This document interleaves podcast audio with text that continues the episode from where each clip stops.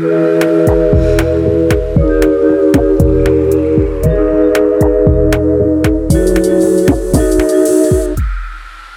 Clube! Boa noite, clubes! Hoje é dia de ativar aquela vitamina D e colocar a cara no sol. Vamos analisar os mitos e verdades de um tema da psicologia e do nosso cotidiano. Eu sou Jéssica Soares, psicóloga. E eu sou Luísa Franco, psicóloga. Se você quiser fazer parte dessa comunidade de sentimentais, segue a gente lá no Instagram, no arroba Clube Sentimental. Engraçado que já falamos muito por aqui de sentimentos e emoções, mas até agora não fizemos uma psicoeducação, que é importante, sobre o significado de cada emoção base. Hoje vamos fazer um rastreio dos nossos divertidamentes. Hoje o papo é sobre culpa, vergonha, tristeza, amor, ciúmes, alegria, medo, inveja, nojo e raiva. E quem acompanha a gente nesse sol é ela, que é tão entusiasmada quanto eu quando a gente fala de emoções e tem carteirinha VIP aqui no clube. Bem-vinda, Monique Martins Pinheiro! Olá! Tudo bom? Obrigada de novo. Adorei, sou VIP. Em algum lugar eu consegui. muito bom, muito obrigada. Monique já participou de vários episódios aqui. Se você não, reconhece, não tá reconhecendo a voz dela, vai no episódio sobre suicídio, que é um dos meus preferidos. Ela arrasa. O que mais, Monique? A gente já falou tanta coisa aqui que agora eu não, não tô Ai, já falei que eu adoro fofoca. É, ah, no de psicologia. no ah, de psicologia. de psicologia. Eu estava também, foi. Foi. Do dia do psicólogo. Foi. E deve ter algum outro que agora não tá me vindo na cabeça. O que importa é que ela está aqui e a gente vai falar sobre esse tema de emoções. Bom, antes da gente mergulhar nas emoções em si, a gente vai para dois mitos básicos sobre emoções que você já deve ter ouvido por aí. Vamos aos mitos? Emoções são ruins ou significam fraqueza? Olha, não. Isso é mito total. Emoções fazem parte da vida, são mensagens que o nosso cérebro manda pra gente para avisar os outros ou a nós mesmos que alguma coisa está acontecendo. E o tempo todo está acontecendo alguma coisa. Perfeito. Necessárias, então. Mais do que. Na, além, de, além de não serem fraquezas, são extremamente necessárias. Exatamente. Vamos para outro mito. Emoções extremas são necessárias ou fazem parte de quem você é? Verdade. Eles fazem parte de quem nós somos porque todo mundo um cérebro funcional, ele, você vai ter emoções, certo? Então todo mundo que tem um cérebro funcional, a gente tá né, pensando no cérebro típico, vai ter emoções e você vai ter uma grande variedade de emoções. Ela vai, tipo, que nem velocímetro de carro, do mais devagarzinho pro mais rápido. É, existem pessoas que vão ser mais sensíveis às emoções, cientificamente. Eu sei que vocês já tiveram episódios, vocês falaram disso também, onde as pessoas são mais sensíveis. Eu acho que quando pega a palavra sensível, junta com o mito anterior, né? Uhum. O pessoal acha que tem a ver com fraqueza. Mas na verdade, sensibilidade sim, simplesmente significa que você é Percebe mais, mais é, né? acurado, exatamente. Você consegue perceber mais. Na verdade, eu particularmente acho isso um superpoder. Então vão ter pessoas que vão ter capacidade de sentir as emoções mais rápido, mais forte, elas duram mais tempo. E se você não souber o que fazer com elas, de, de, de fato isso pode trazer problema para você. Mas é. fora isso, nossa, é um superpoder. Faz uhum. parte de você porque dificilmente não tem um botãozinho pra gente ligar e desligar. Se você sente elas intensamente, você vai continuar sentindo elas intensamente Provavelmente pro resto da sua vida. Né? É o bom é saber elas lidar, né, gente? Exatamente. O que falta é a habilidade. Uhum. E elas são necessárias, do mesmo jeito que dor é necessária na vida, né? É a dor que fala que eu tô com a mão em cima do fogão quente, que é pra eu tirar a mão de lá, senão minha mão vira carvão. As emoções, elas também vão avisar: olha, tem alguém rompendo seus limites, olha, você está perdendo uma coisa que é importante. Uhum. Carteiro é importante na vida, mensageiro é importante, WhatsApp é importante na vida, emoções também são. É, e aí, pegando o que a Mônica tá falando, eu acho que já tá importante a gente falar que muitas pessoas não têm psicoeducação de emoções. Eu acho que o meu sonho é que tenha na escola, né? O, é, sobre emoções. Já tem alguns livros infantis é, falando bem legais sobre emoções e como. De consciência emocional. Exatamente. É, na verdade, até teve uma mudança recente, né? E o Ministério da Educação aí, eles é, começaram a exigir que tivesse. Agora precisa ver se é uma exigência geral, ou, mas a maioria das escolas tem programas de educação emocional. Né? Agora eu confesso que eu não sei dizer. Agora sim, existem vários e, enfim.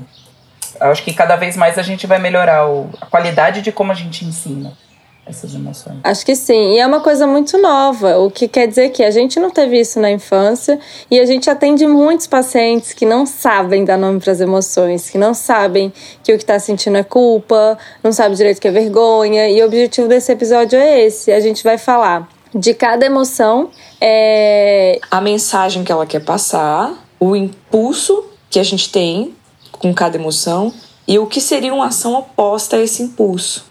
Não é isso, meninas? É isso. Então vamos lá, eu fiz uma listinha pra gente seguir, bem divertidamente mesmo, assim, gente. Aquele filme é maravilhoso, a gente sempre fala disso dele quando a gente fala de emoções, assista. Claro que eles sentaram. É incrível. É. Né? É demais. Tudo que eles fazem ali, é. aquele grupo que fez divertidamente. Arrasar. Vai sair um filme novo agora que tá, segue na mesma linha. Ai, que bom, quero ver. Bom, Vamos então para as nossas emoções. Culpa. Uh, já começa assim. Já comecei com, com a culpa. eu comecei com a culpa porque para mim Bora falar. odeio Bora sentir falar culpa. logo. Né? é, eu comecei com a que eu mais que eu, que eu mais sinto desconforto em sentir. Detesto sentir culpa. Hum. Detesto. Falta habilidades, Luísa? Falta. Falta, eu não sei. não sei. Mas ó, tá aí, quem, quem tá ouvindo esse episódio falando, eu não tenho culpa de nada, eu não sinto culpa. Não sinto arrependimentos. Hum. é engraçado, né? Porque o arrependimento pode ser. É, enfim, isso aí eu acho que é outro episódio. De qualquer maneira, hum. culpa. É, Bora.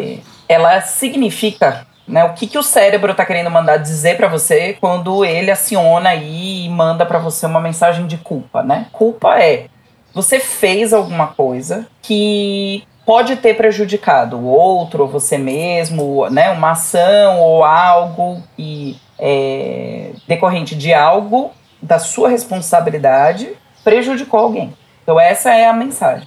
Por que, que isso é importante? Porque diante da culpa, é, ela faz parte de uma categoria de emoções que a gente chama de emoções sociais, né? Isso significa que toda criança nasce com a capacidade de sentir culpa, mas a culpa, o que faz a pessoa sentir culpa, vai depender do da cultura uhum. social em que essa criança vai crescer e se desenvolver. Então, talvez o que faz uma pessoa sentir culpa lá no Oriente vai ser diferente, talvez, na América do Sul, né? Ou uhum. tem aquelas coisas mais universais também.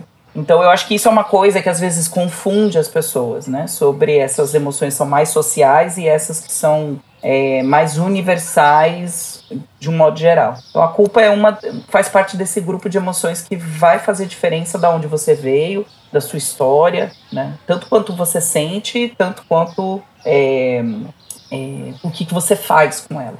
Então, qual é o impulso da culpa, geralmente? É você pedir desculpa né? Você quer ir lá. Tem gente que também vai ter culpa e vai querer esconder isso. Mas isso, na verdade, é porque culpa ela anda de mão dada com uma outra emoção que provavelmente a gente vai falar daqui a pouco. É, a próxima. Mas, é a próxima, é. a gente já fala tudo junto, é. né? Então, fiquem antenados que a próxima vai pro banheiro, né? A gente brinca aqui que nem mulher vai no banheiro junta, né? Assim, uhum. aí a culpa geralmente vai com a próxima emoção junta também, anda junto. E aí o que, que acontece com a culpa? A gente quer pedir desculpa. E por que, que isso é importante? Porque num grupo social, você reparar relacionamentos faz com que as, os relacionamentos e as, o seu grupo, a sua tribo, se mantenham unida. Uhum. E a gente sabe que historicamente, evolutivamente falando, quem está em grupo tá, tá bem, tá em melhor. Vantagem. Né? Uhum. Exato, você está em vantagem. Você vive melhor, você vive mais porque você vive em grupo. Uhum. Então, qual é o impulso? É esse, de reparar, de você querer pedir desculpa. Uhum. Qual é a ação oposta que a gente tem com culpa? É a gente continuar fazendo aquilo. Aí alguém pode perguntar, mas por que, que você ia simplesmente continuar fazendo alguma coisa que prejudica alguém? E aí talvez vale explicar o que, que é a ação oposta. Ação oposta é o tipo de ação, isso é, comportamento daquele que você vê a pessoa fazer mesmo, né? São verbos, andar, comer, é, caminhar, correr, né? Uhum. É aquilo que você faz quando, um, ou a sua emoção não é justificada, porque nem sempre quando eu sinto culpa, significa que culpa é justificado. Talvez eu não fiz nada para prejudicar É, alguém. tem. E ainda assim eu tenho a vontade de pedir desculpa por, alguém, por algo. Sim. Sim. E, então, essa é uma maneira de saber que eu é, talvez preciso fazer ação oposta. E a outra é, razão é se fazer aquilo, a- a- agir de acordo com o impulso não é efetivo. Para meu, para quê? Para os meus objetivos. Então, talvez ficar pedindo desculpa sem parar e o meu objetivo é que as pessoas pensem que eu sou uma pessoa confiante, eu também não vou ficar pedindo desculpa 10 mil vezes. Talvez uma vez só é suficiente. Ou talvez, se não for justificado, eu só siga em frente. É, eu acho que é importante na ação oposta da culpa falar que realmente tem pessoas que pedem desculpa por tudo, né? Por existir, parece, né? Então é, é pra Por ter essa... opinião, né? Exato. Então é pra essa Exato. galera aí. Você que tá pedindo muitas desculpas, talvez a sua culpa esteja um pouco desregulada e você tem que ficar mais quietinho. Aí eu vou dar uma dica. Vou dar uma dica para os pedidores de desculpa compulsivos. Troque algumas das suas, dos seus pedidos de desculpa por sinto muito. Porque às vezes eu posso sentir muito que a minha opinião incomode a outra pessoa. Porém, ela não necessariamente prejudica a outra pessoa. Então eu posso Isso. sentir muito que seja tão desconfortável para essa pessoa ouvir a minha opinião diferente da dela, mas eu não preciso pedir desculpa e eu mantenho o meu autorrespeito. Boa. Perfeito. Bom, a próxima emoção que anda de mão dada com a culpa é ela, a vergonha. E ela. Ai, meu Deus. Ai, essa pra mim é a pior, a pior de todas. Ah, é, Pior, Jéssica? pior não. A gente não tem a gente não tem emoções negativas, né? Uhum. Essa é a que eu mais me sinto desconfortável. Pronto. Oh, A vergonha, Jéssica. diga. Mas eu achei que você é tão. Você é tão. sem vergonha. Sem vergonha. Sem vergonha. Exatamente por isso, amiga, porque eu me sinto desconfortável com a vergonha. Então, a minha, o meu impulso, a minha ação oposta é ser sem vergonha. Olha, tá vendo? Ué, mas isso pode ser extremamente habilidoso. Fala aí, Ou uma competência aparente. É aquilo que parece que É. tá tudo bem, mas por dentro Tá estourando. tá É, tem situações e situações aqui, não vou me expor, mas. aquela. Tá, mas pro ouvinte entender o Tá que a gente tá falando. Bora, bora Vai, explica aí a vergonha pra entender esse papinho que rolou entre psicólogos aqui por uns dois segundos, que todo mundo se entendeu e quem tá ouvindo não tá entendendo. Bora, Monique. Ai, vergonha. Vergonha é uma emoção que geralmente quer dizer que você está ou fez ou algo é, conectado a você te dá o risco, pode trazer uma ameaça de que você seja expulso da sua tribo. Ok, essa frase pode falar o quê, Monique? Como é que é a história? Como eu estava falando de culpa, nós vivemos melhor e mais porque a gente vive em grupo. Então, se a gente parar e pensar, né, esse grupo, essa tribo, essa comunidade em que a gente está inserido, a gente precisa deles. Se talvez eu faça alguma coisa que talvez eu tenha medo que a minha reputação, a, a visão que as pessoas vão ter de mim, ou até eu de mim mesma, não é condizente, não é digna, ou de alguma maneira pode colocar em risco que eu seja expulso desse grupo. Pensa antigamente nos homens da caverna. O cara que estava expulso da tribo, ele provavelmente não ia sobreviver no meio do mato sozinho, que Uhum, passava o dente de sabre e levava ele, certo? certo. Uhum. Então, é, a gente permanece com esses mesmos instintos. Então, geralmente, o impulso da vergonha é eu querer esconder. Então, as pessoas falam: quero cavar um buraco e sumir, quero enfiar a cabeça dentro de um buraco, né? Tem todas essas é, essa tendência. A gente, o impulso geralmente com vergonha, a gente meio que se fecha, se encolhe. É, eu gosto muito do que a Brené Brown fala para separar culpa e vergonha. Eu gosto muito, ela é uma, é, uma pesquisadora né, norte-americana que fala muito sobre emoções. E ela fala que culpa é eu fiz algo de errado. Vergonha é eu sou errado. Então é muito mais voltado para quem eu sou, para minha imagem, para a pessoa que eu sou. É, por que, que isso vai ser importante? Porque isso permanece com que eu possa andar na linha. Eu possa andar de acordo com o que tá acontecendo. Vergonha é necessária, uhum. exato, com as normas aí de um grupo, para que eu possa permanecer nele. É, é verdade que é um pouco complicado, porque às vezes eu posso crescer numa comunidade que me faz acreditar que certas coisas são vergonhosas quando na verdade elas não precisam ser. Uhum. E aí a ação oposta nesse sentido, então de novo, ação oposta não é justificado ou não é efetivo. Se é efetivo eu viver de acordo com os meus valores, mas aí, sei lá, no grupo que eu estou inserido, esses valores são diferentes, talvez a ação oposta vai ser de repente eu, né, tem, tem coisa que se eu falar, dependendo do grupo que eu tô inserido, eles podem até me matar. Né? Uhum, Dependendo uhum. aí de. Já, já, já tive discussões sobre essas duas emoções com grupos que a gente foi a extremos para falar sobre é, como se esconder pode ser útil, dependendo da situação onde você tá. Sim. E, ao mesmo tempo, procure um grupo aonde você vai poder ser quem você é, procure é, educar as pessoas para que elas entendam que valores, gostos e importâncias e coisas que são importantes para os outros não necessariamente é, o que é diferente precisa ser vergonhoso. Uhum, muito então, bom. É Eu, me veio na cabeça agora os pacientes que têm vergonha de falar coisas para uh. terapeuta, para psicóloga. Acontece, Sim. vira e mexe, o paciente fala assim: ai, Luísa. Tô com vergonha. Acontece de... muito. Acontece muito. E aí é uma coisa que é importante a gente falar, e eu também aprendi isso com a Monique, que fala para o paciente que no caso da terapia, realmente a vergonha é contraprodutiva. Certo, Monique? Sim. É um inimigo. É, não vai me ajudar, porque, porque você inimigo... está ali para compartilhar. Se você. Hum. O, a sua ferramenta de melhor é compartilhar com o terapeuta. Se você não usa dessa ferramenta por causa da vergonha, total, contraprodutivo. Vergonha faz a gente se esconder. E isso, nas palavras da Brené Brown, é um adubo para a vergonha crescer. Né?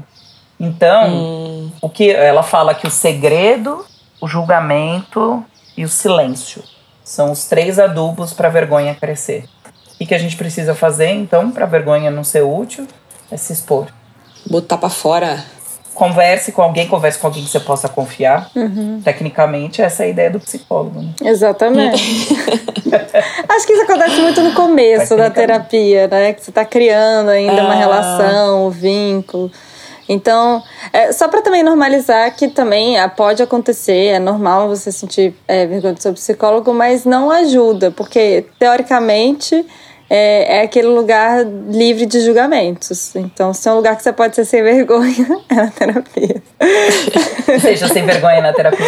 É, o, é a vergonha de dizer que está com vergonha do terapeuta, né? Uhum. Começa falando, eu tô com vergonha de te dizer é. que eu tenho vergonha, de dizer certas coisas.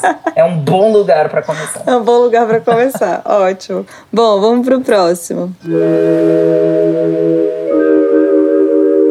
Tristeza que seria a tristeza, então? A tristeza, extremamente necessária, mostra pra gente que tem alguma coisa importante pra gente. Ou, é, eu acho que vale lembrar que essas emoções, né, que nem a gente fala vergonha alheia, né, voltando um pouco na vergonha, a gente pode ter todas as emoções alheia, né?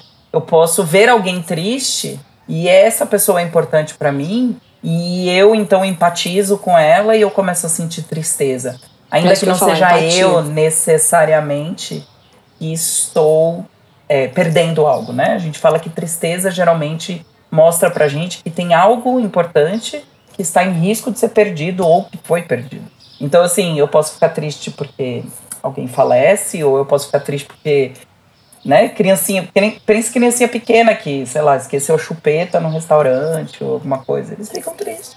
Uhum. Mostra uhum. para eles que algo importante se foi ou está para ele. Essa é a mensagem. O impulso, geralmente, que a gente tem, que pode muitas vezes ser confundido com a parte da vergonha, porque existe como se fechar, um se retrair.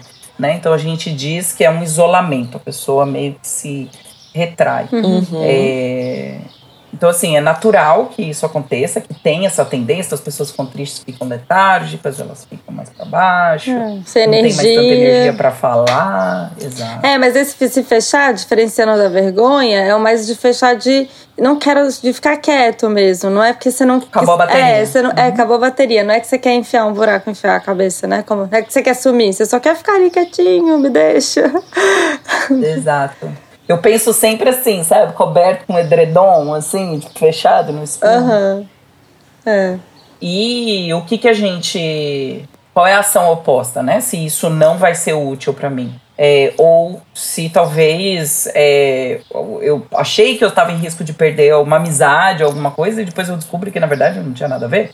É, então a ação oposta vai ser da gente ir procurar alguém, se conectar, né? Se é, é o que a gente chama em terapia comportamental muito da ativação comportamental vai vir muito disso, né? É, um, é uma técnica usada muito para quem sofre, por exemplo, com depressão crônica que acaba sentindo tristezas em, tristeza em alto grau, apesar de não ser a única emoção as pessoas com depressão vão sentir. Então, geralmente a gente incentiva realmente que a pessoa faça as coisas, né? Vá falar com alguém, veja os outros, saia do quarto, saia debaixo do edredom. Uhum. Uhum. Eu fico pensando que para cada transtorno, assim, eu acho que tem algumas emoções preponderantes, né? Do tipo, o medo vem muito, sei lá, da ansiedade, da fobia, né? Uhum. A tristeza em larga escala, sei lá, ou em grande escala vai, vem a depressão. Sim, Enfim. sim. Só um parênteses. É, faz sentido. Essas emoções exacerbadas. né? Isso são emoções que já estão fora do controle, assim, né? Que a pessoa já. É, o TEI do transtorno explosivo impulsivo vem da raiva, né? Mas é Uhum. isso. Mas a, a própria depressão também tem, tem muita raiva, né? Tem muita irritabilidade. Um pavio curto. Porque não é só uma mesmo, são várias, né? Como É, eu. não, é. Por isso que eu, é por isso que eu falei, uma que, pa- que aparenta mais, né? Mas que na, Sim. na verdade a gente é, muito mais complexo. O transtorno é muito mais complexo do É. que isso. Ainda mais porque emoção chama emoção, né? O que a gente chama de emoção primária, secundária. Quando você vai ver, a pessoa tá lá explodindo. Só que embaixo daquilo tem um fogo de tristeza acontecendo. E aí, Isso. Exatamente. Não é que tá mostrando que normalmente é a principal, né? Ou que começou a desencadear todo o processo. Bom, depois da tristeza, a gente vai para. Ah, vamos pro amor, né? Dar uma levantada. Amor. Vamos dar uma levantada? eu já, já tava tristinha, falando devagar. A gente começou, né? Ficou, né? Poxa, tristeza. Tinha um violão. Ai, Então bora jogar É. pra cima. Amor, por que, que o amor é tão importante? E esse é muito legal, eu adoro falar de ação oposta de amor, porque todo mundo vira e fala: por que, que alguém ia agir contra, né, Sim. contra o amor? O amor vence tudo. Amor significa que existe um desejo por conexão. Por, faz parte do grupinho de emoções e tem uma forte é, influência aí social. Né? Uhum. Então, o impulso da, do amor é a gente se conectar, é se aproximar, é chegar junto. Né? Então, a gente tá ali, é extremamente necessário, tem a ver com as nossas, né, os nossos instintos mais primitivos aí de procriação e de, enfim, é, se conectar, manter a tribo unida, né? Pertencer, Manter né? os- Exatamente. E aí as pessoas perguntam, mas nossa, amor é lindo. O problema é quando você ama alguém que não te ama de volta. O problema é quando você ama alguém que te faz mal e te machuca emocionalmente, fisicamente, né? Então, assim, o amor pode não ser efetivo, você sentir. Saudável. E aí, exatamente. Então, o que, que você faz? Você vai continuar sentindo. Isso que é importante dizer, que ação oposta o povo pensa que é mudar como eu me sinto. Não. É mudar o que você faz. Porque a Perfeito. emoção, ela vai mudar depois. Né? Isso vai acontecer. Se você se afasta daquela pessoa, inevitavelmente, você pode até ter saudade e lembrar dela. Mas aquela necessidade de conexão com aquela pessoa vai passar. Então, o amor, ação oposta, se afaste, vai embora, bloqueia no Instagram, tira o número do celular, não decora o número, gente, não decora, entendeu? Pra no dia que precisa bloquear, apagar do, do- da lista de contatos, não corre o risco de saber o número, tá ligado? Cair na cilada de querer se Exato. conectar novamente. Exatamente. Muito bom. Bom, agora do amor, a gente vai para os ciúmes. E eu quero fazer uma ressalva que a gente tem um episódio inteiro só sobre ciúmes, que é a sauna número 10. E o nome do episódio é ciúmes, tá? Então, se você quiser se aprofundar ainda um pouco mais nos ciúmes, vai lá no episódio. E aí, Monique? Ai, hoje eu tava brincando aqui em casa, a gente tava escutando um traje a rigor. Aí eu tava cantando, mas eu me mordo de ciúmes.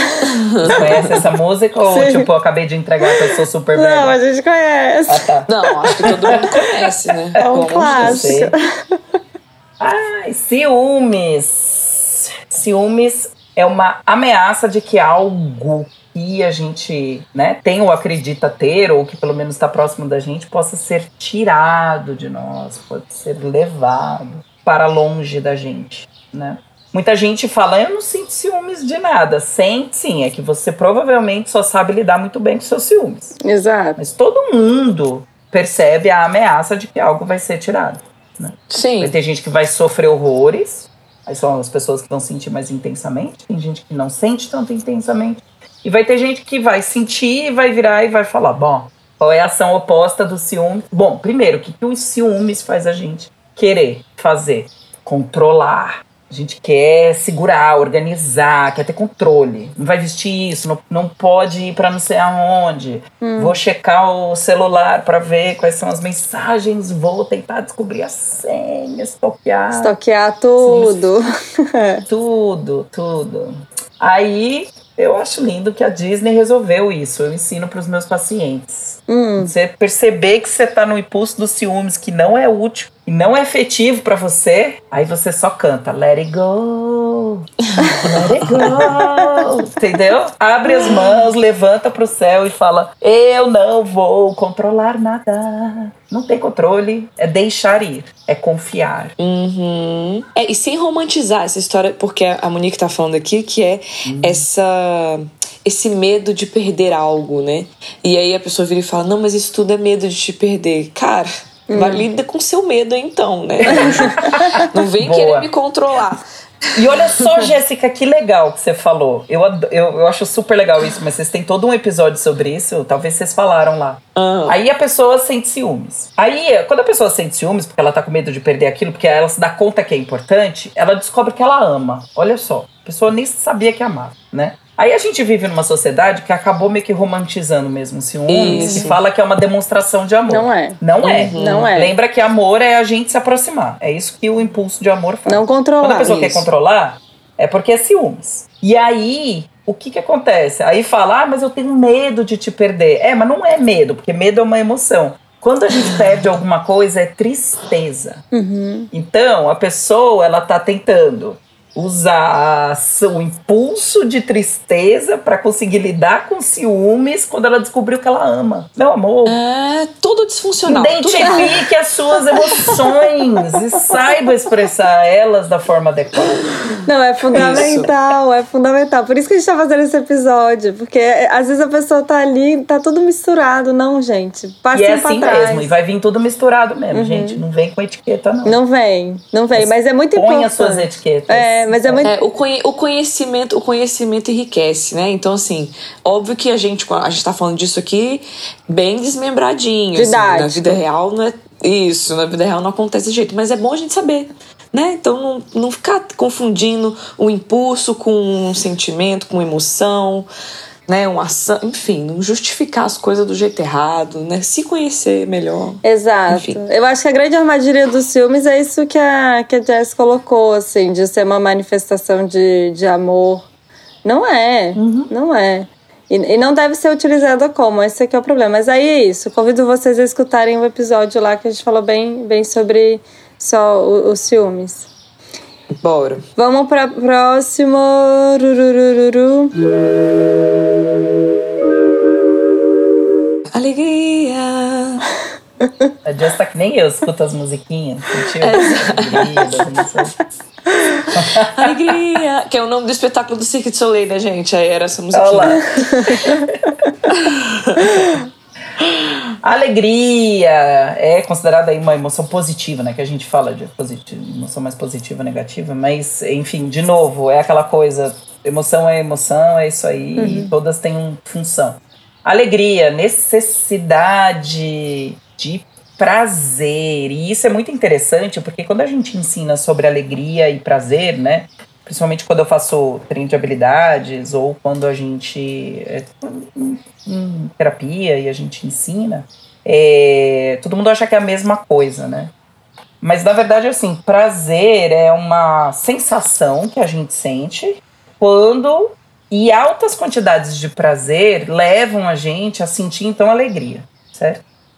E aí uma vida cheia de alegria é uma vida feliz. Então tem gente que mistura prazer, alegria e felicidade como se fosse uma grande mistureba. Mas na verdade elas são partes que elas, ela, todas elas são necessárias para que a gente possa ter uma vida feliz. Para eu ter uma vida feliz, eu vou precisar de alegria, vou precisar de altas quantidades de alegria, e para ter grandes quantidades de alegria, eu vou ter que fazer várias coisas que me dão prazer.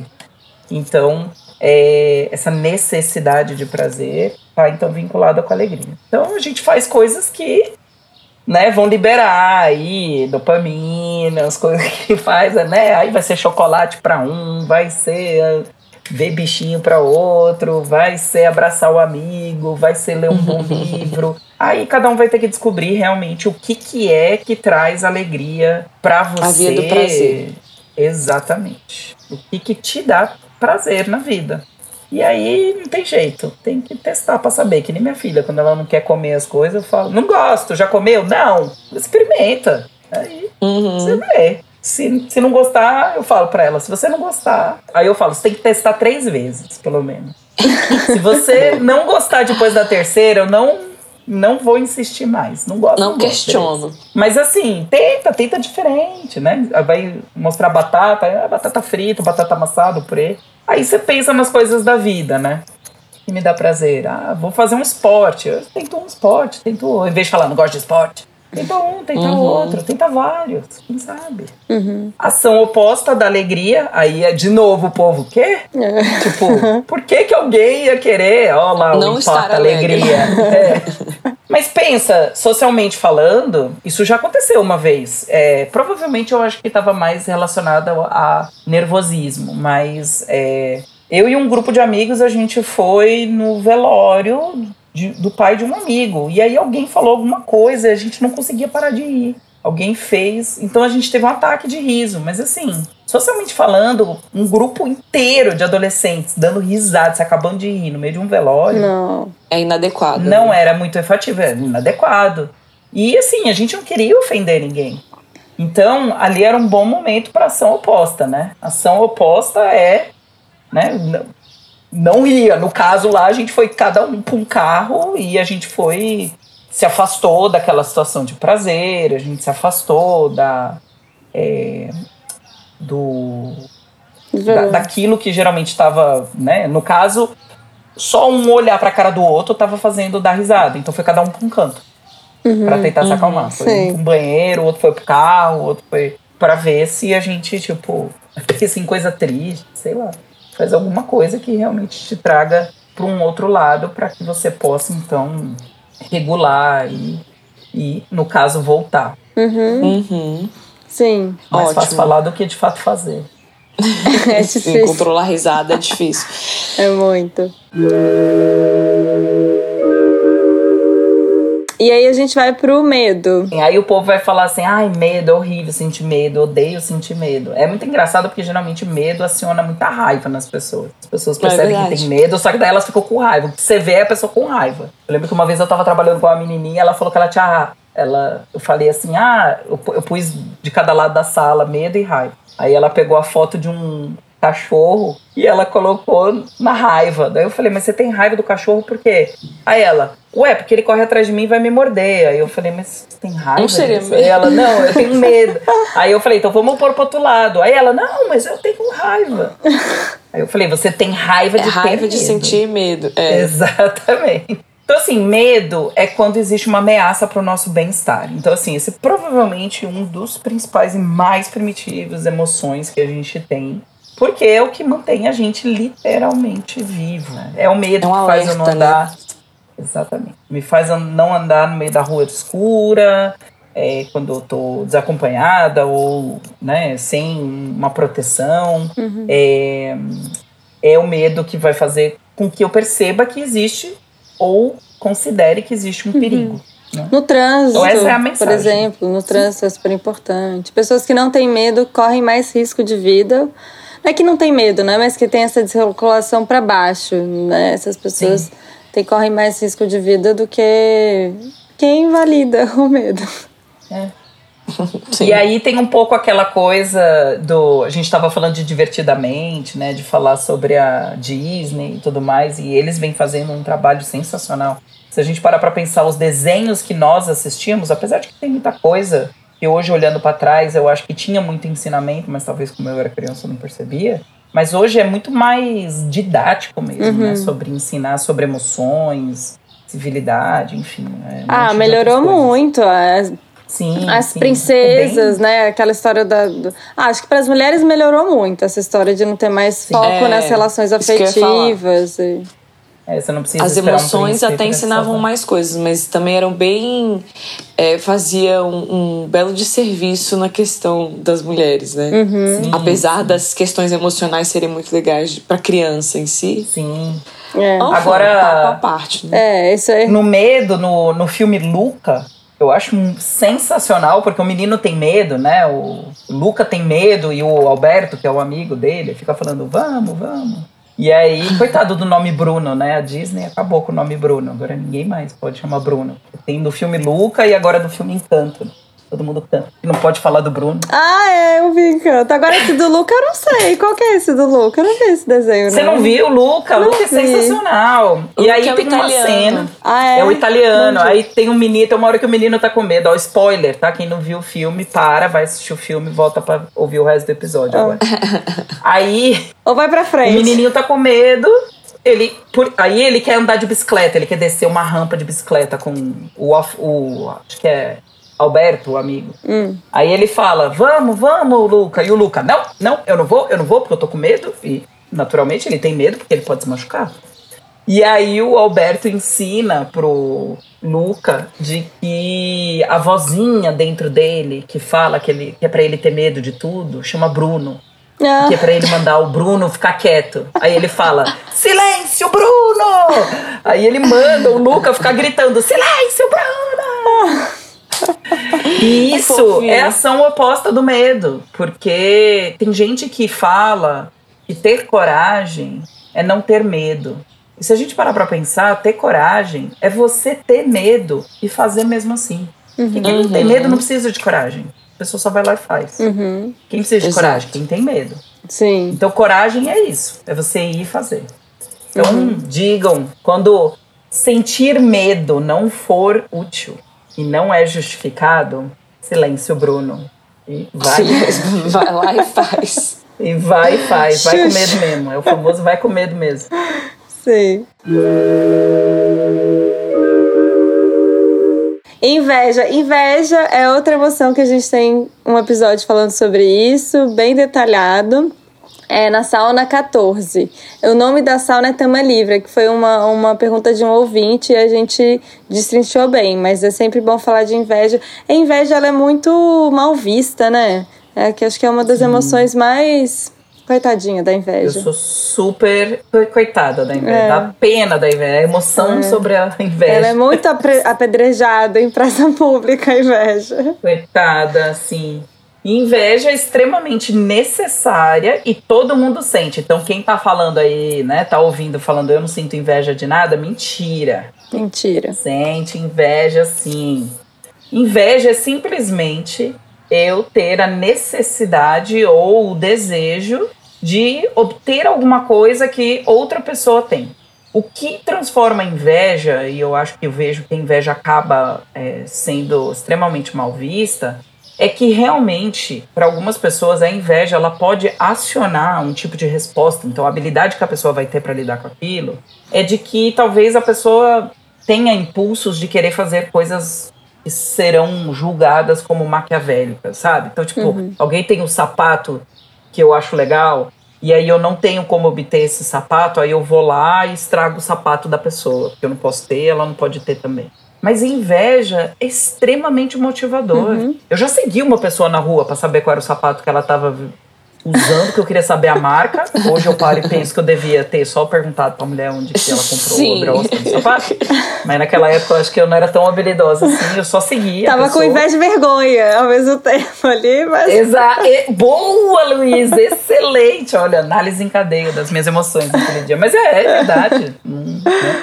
Sim. E aí, poxa, eu descobri qual era o sapato, eu descobri onde vendia, eu descobri quanto custava, eu guardei dinheiro e comprei o sapato. Né? Assim, isso Boa. tudo por quê? Porque alguém tinha uma coisa que eu não tinha e eu desejei aquilo. É. Uhum. Eu acho que a E inveja. aproveitando o ensejo, por favor, não fale inveja branca. Ah, é. isso. Pelo amor de Deus. Ouvintes, não falem isso. Isso é horrível de se dizer. Péssimo. As pessoas falam provavelmente porque não, não sabem, né? Do, Não do sabem, histórico, é. Da- do, do histórico dizer- racista por trás disso. Mas, enfim, É, e assim, a falem. pessoa acha que é- a inveja tem- é destrutiva, né? Aí fala inveja branca no sentido de só achei legal, que é isso que você está dizendo, né? Ah, é uma necessidade, é um impulso de De querer. ter aquilo, né? De querer algo. Uhum. E tá tudo bem, né? Só não usa E eu adoro a ação oposta da inveja. Porque, às vezes, eu não vou realmente poder obter aquilo que eu tenho. Que, né? que eu quero. Eu quero. e- Uhum. ou, é, ou não é útil, né? Ou, tipo, não vai ser efetivo eu obter, ir atrás, ou ficar motivado a ir buscar essas coisas. E eu acho muito legal, porque quando eu aprendi isso, eu nunca tinha parado pra pensar. Eu falei, como é que você desdeseja alguma coisa? Você não tem como simplesmente parar de desejar alguma coisa. Seja grato por aquilo que você tem. Uhum. Gratidão por aquilo que você já tem é uma ação oposta pra inveja. Muito bom. Eu Mara. acho isso tão legal. Uhum. É, é bonito. É, porque você passa a valorizar as coisas que você tem, né? Ou entender porque às vezes você tem inveja, por exemplo, do colega de trabalho que foi promovido e você não. E você acha que você deveria ser promovido. E aí, em vez de você, né, a ação oposta seria agradecer pelo cargo que você já tem e das funções do trabalho que você já tem, né? De repente desenvolvê-las melhor. Pra quem sabe ser promovido também lá no futuro, Exato. enfim. É isso. Exato. O que é que você pode transforme o seu trabalho, seja o, seja o melhor funcionário, ou o melhor Uhum. profissional do seu cargo. E pode ser que isso até te traga uma promoção. Exato. O difícil é aquele negócio, né? Que nem quando a gente fala. Hum. Sabe quando a gente acha que a gente vai morrer solteiro pro resto da vida, nunca vai encontrar ninguém? Uhum. Aí alguém sempre vem e fala, quando você menos espera. aí, alguém- aí dá uma raiva, né? Porque você vira e você fala, tá bom, não tô esperando, ó, universo. Eu não tô Não tô esperando, esperando. tá? Quando você quiser mandar alguém. Nossa, mas sabe o que eu ouvi? Olha, eu vou, eu vou citar aqui o podcast Wanda, que eu ouvi do Samir. Eu adoro o podcast Wanda, gente. Sou é, ouvinte assídua, me acompanha nas faxinas de casa. E o Samir falou, o Samir é muito engraçado, ele falou uma coisa meio cafona, mas que tem total sentido. Que vou colocar aqui na inveja, que é, gente, o negócio dessa história de você querer estar muito no relacionamento, ou invejar quem tá namorando, quem não tá, é o seguinte: você tem que cuidar do seu jardim. Se você cuidar do jardim, as borboletas vêm. Não é? É, cafona, esse é um bonito. popular antigo. Não, assim, é, não é cafona, é um pouco, mas assim, é nessa de. Ei, isso é um julgamento, cadê É meu o meu sino? julgamento, é o julgamento. Mas assim, faz sentido, né? Pensando na inveja. Em vez de eu ficar pensando que eu quero namorado, eu vou me cuidar aqui, vou seguir minha vida, vou fazer as coisas. Que as borboletas vão vir, entendeu? Vão Vai vir. aparecer, né? As pessoas vão se atrair se você cuidar do jardim. E você também não vai ficar nessa obsessão de ficar olhando muito se tá tendo a borboleta, não. Você vai ficar ali curtindo suas plantas, suas flores e tal. Então acho que cabe Isso. na, na inveja. Bom. Penúltimo, nojo. Iu, Eca. Eu, iu. Ai, gente. Nojo. Nojo também, né? tam- provavelmente é uma dos, das emoções que mais preservaram a espécie. Uhum. Porque o, isso geralmente significa quando tem um risco de contaminação. Sim. né? Então, e geralmente o impulso que a gente tem é de se afastar daquilo, né? A Sim. gente quer repelir. É, aí é interessante porque geralmente todo mundo vai pensar em, em comida, né? Sim. Tipo, coisas que dão nojo e tal. Aí a gente brinca, cada vez que alguém tem nojo de uma coisa que, sabe?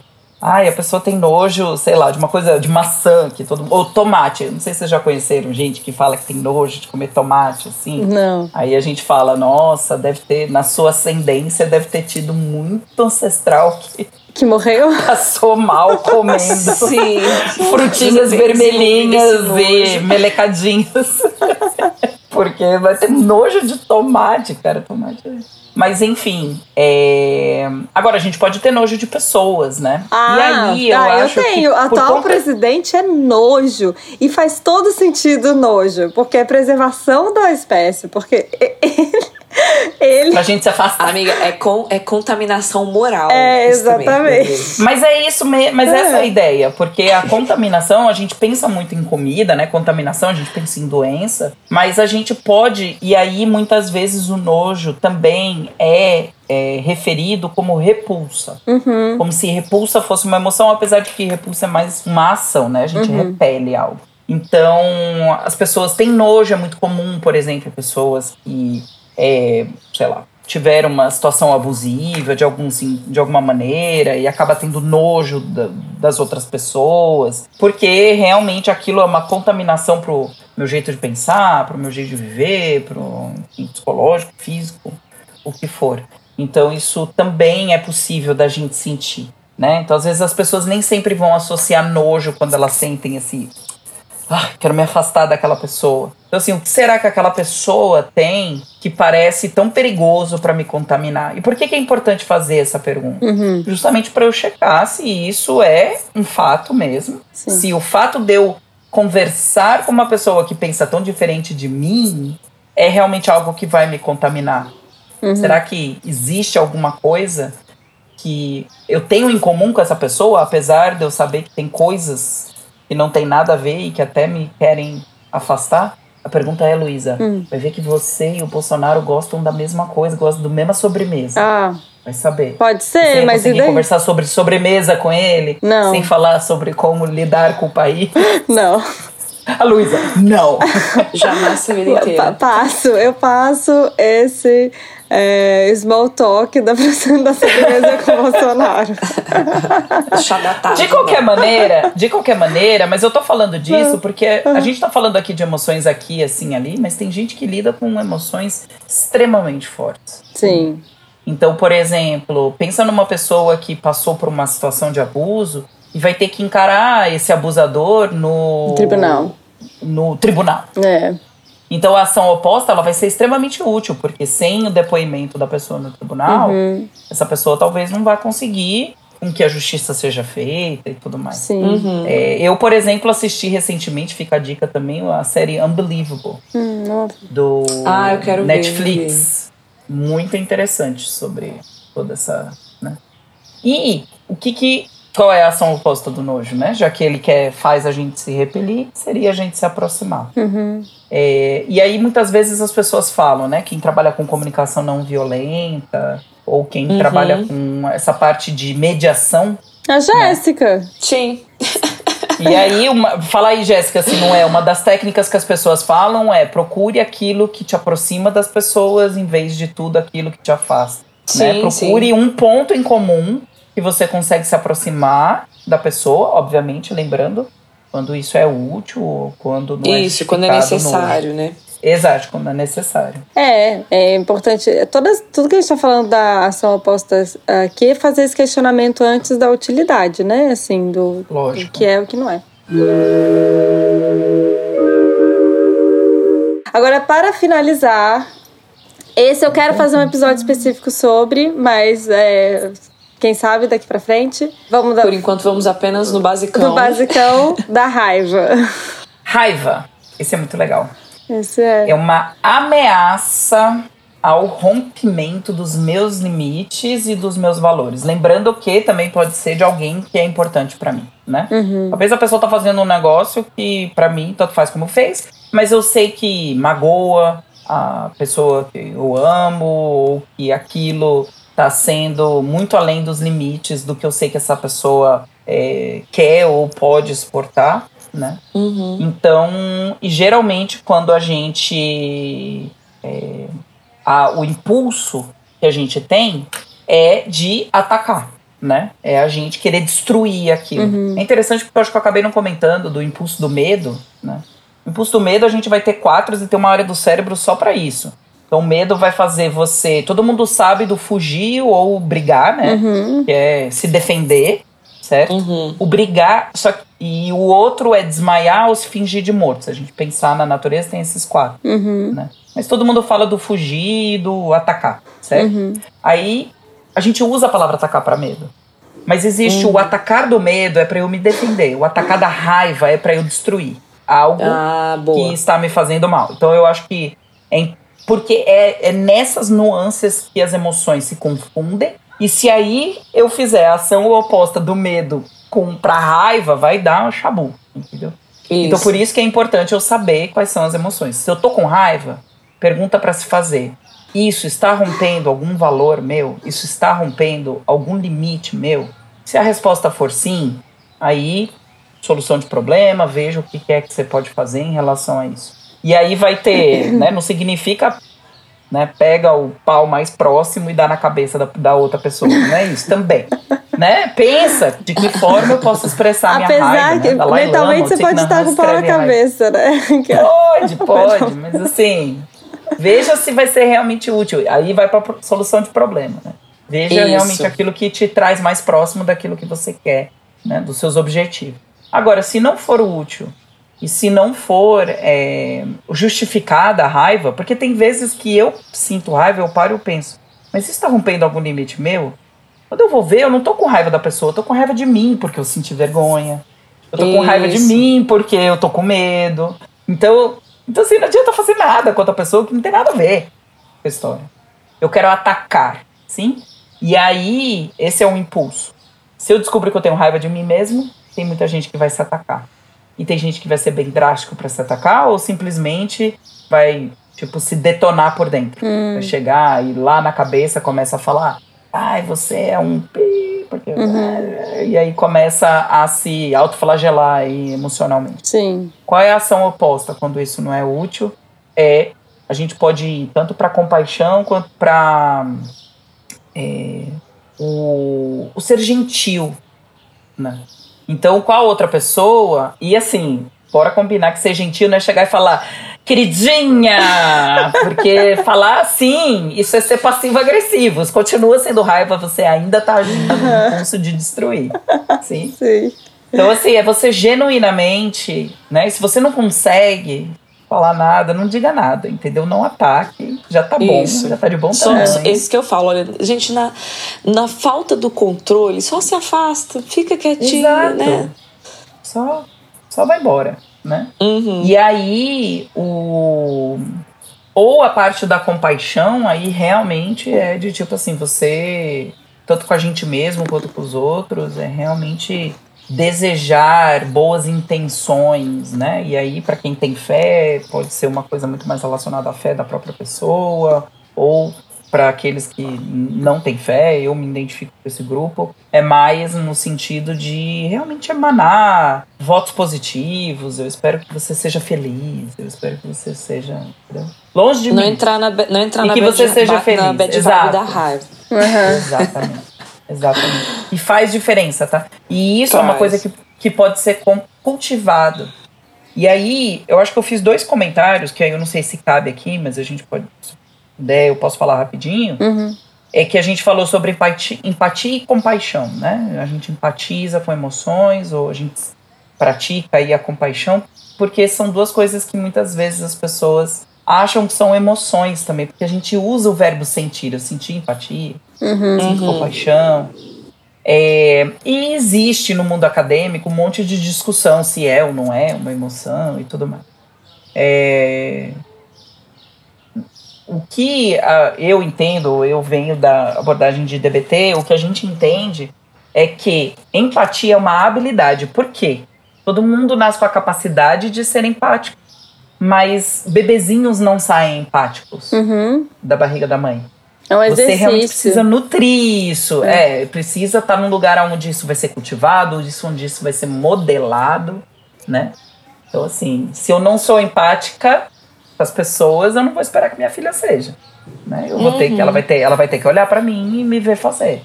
Então, é, empatizar, me colocar no lugar da outra pessoa. Sim? Compaixão, ela está extremamente associada à empatia. Por quê? É a vontade que eu tenho, é um, uma motivação que eu tenho de querer apaziguar o sofrimento do outro ou o meu. Uhum. Então a compaixão também requer um exercício, também é cultivado, vai precisar da empatia para que eu possa fazer com o outro. Né? Uhum. Mas são coisas que precisam ser treinadas. Treinadas. Uhum.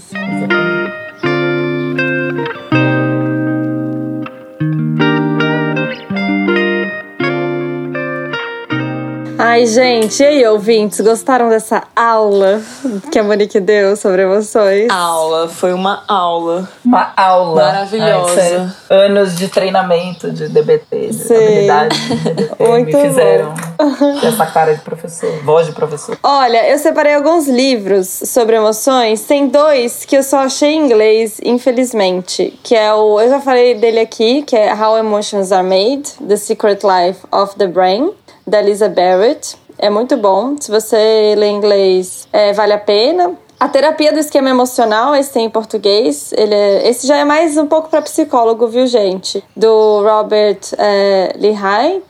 E hum, é bem legal, mas é um pouco mais técnico. Tem é, The Dance of Rain Angry, que eu falei, né?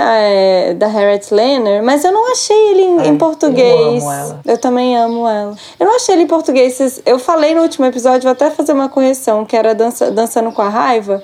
Uma vez eu vi, agora eu fui pesquisar aqui e não vi mais, então tô na dúvida. The Dance of Anger, não sei Eu também. tenho, é eu achei antigaço esse, espanhol. É antigo, então eu achava que tinha. Eu achei espanhol. Então, assim, fica aí. É uma pena, se não tiver em português é uma pena. É uma pena, livro. exato. Ele é muito bom. E ela tem vários, Ela né? tem. Ela tem a dança do, É, da raiva, ela tem coisa. do é- ela é igual dança- o, o Bauman, que é líquido, a Harriet Lerner é dança. A dança com isso, a dança com aquilo, a dança do não sei. Sensacional. Ela tem. Ela- Ah, fala. o último livro dela é sobre pedir desculpas. Ah, a gente tem um episódio aqui. Maravilhoso.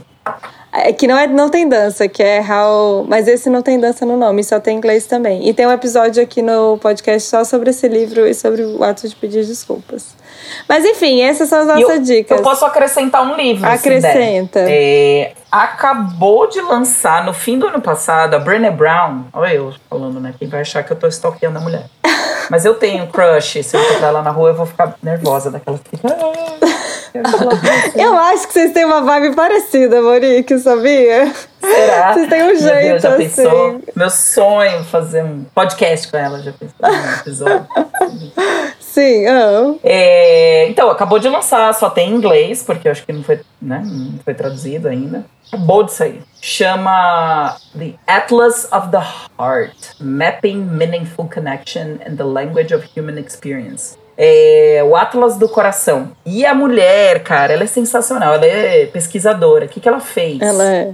Ela foi atrás, ela escreveu um livro sobre 87 emoções. Então, quando tem essas brigas, né, de quais são as emoções básicas ou não, Uhum. tem, tem cientista que vai falar que é 16, o outro vai falar não sei o quê, não sei o que lá. Ela chegou, ela falou: Deixa eu te mostrar tudo que tem por aí.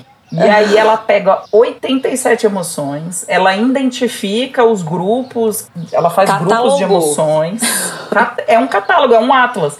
E nem a É um gente tem um atlas. do, do, do corpo ou Sim, do mundo. Ela fez. Ela fez o Atlas do Coração sobre as emoções, sensacional. Ai, arrasa, eu quero comprar esse e ela explica cada um deles, ela e ela dá dicas do tipo do que, que você pode fazer. Então, por exemplo, vou deixar aqui só de, de teaser pra quem quiser.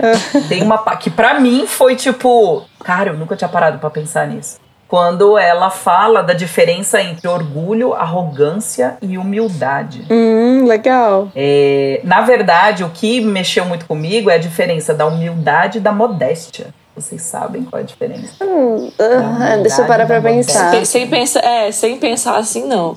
Qual que é?